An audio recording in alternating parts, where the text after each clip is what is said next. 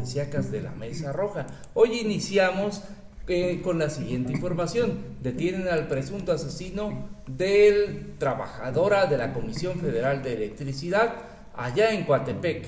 Así es, pues fíjense que este miércoles en un operativo de la Policía Ministerial fue detenido un taxista de Coatepec por ser el presunto feminicida de una empleada de la Comisión Federal de Electricidad de Jalapa con nombre Luz María N, hallada muerta hace seis días. Carlos Jacob N contaba ya con orden de aprehensión y bueno, de acuerdo de la causa penal 35 diagonal 2020, radicaba en el juzgado de Pacho Viejo de Coatepec. Gracias a una llamada telefónica anónima, las autoridades identificaron como sospechoso al taxista quien fuera un chofer de confianza de la víctima. Y bueno, según las investigaciones, el pasado viernes 7 de febrero, Carlos Jacob N. pasó por Luz María N. a las oficinas de la Comisión Federal de Electricidad. Y bueno, horas después ella apareció muerta en el camino Coapexpan, Rancho Viejo, a la altura de conocido hotel. El presunto feminicida mantenía una amistad con la víctima y bueno, fue la razón por la cual el mismo día le pidió un préstamo de 1.500 pesos, pero ella se lo negó y le exigió que le pagara los 50 mil pesos que le debía. Así que hay que tener mucho cuidado con las amistades, hay que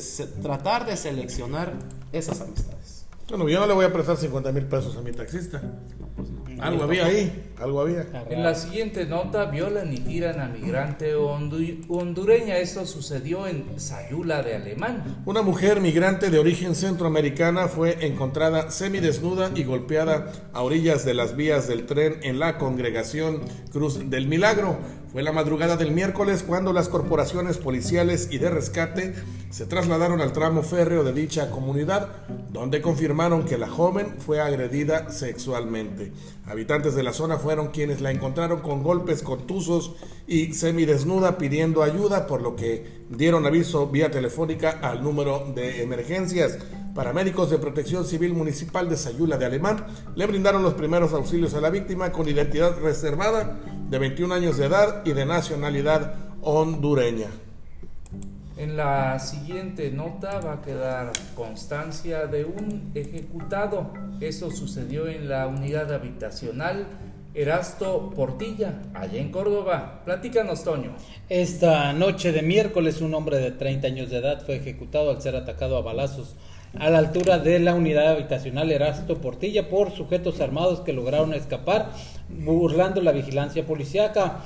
Paramédicos de la Cruz Roja llegaron para brindarle los primeros auxilios, pero ya no tenía signos vitales y estando el lugar acordado por elementos de la policía municipal y bueno, el, el cuerpo está aún en calidad de desconocido. Y vamos a continuar. Ahora la nota de la, de la Mesa Roja se traslada hasta Coatzacoalcos. Allá ejecutan a un taxista donde visitaría el secretario de Educación. Así es, el homicidio, bueno, ocurrió alrededor de las 11.30 horas del jueves a unas cuadras del Instituto Tecnológico de Estudios Superiores de Coatzacoalcos, donde más tarde estaría el titular de la Secretaría de, Educación de Veracruz. Y bueno, eh, la víctima identificada como Francisco Castillo López quedó en el interior de la unidad 5066 y los responsables se dieron a la fuga. La víctima fue alcanzada por dos hombres que viajaban en una motocicleta quienes lo interceptaron y disparándole en repetidas ocasiones con un arma de fuego. El taxista recibió al menos cuatro impactos de bala en la espalda, el pecho y uno de sus brazos. Esto en Coatzacoalco, Veracruz. Y continuamos con más. El Senado denuncia el cochinero de las autoridades de Veracruz allá en Sayula de Alemán. El Senado, de la República exhibió un presunto caso de tortura durante la detención de una mujer en los eventos del pasado martes en el municipio de Isla Veracruz, en donde supuestos grupos criminales de Oaxaca incendiaron una patrulla de la Fuerza Civil y atacaron a policías federales.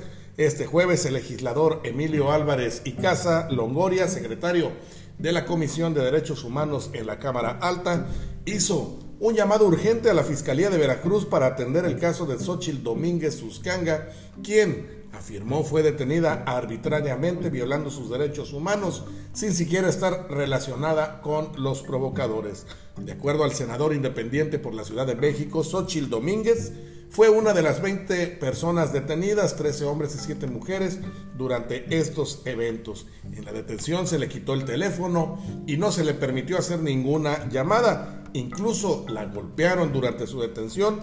Se presume, se presume que hoy jueves en la tarde será trasladada a San Andrés Tuxtla. La detuvo la Fuerza Civil de Veracruz y ahora ahí está recluida en Ciudad Isla y no le permiten ver a su familia, abogados o personas cercanas fue que afirmó el legislador.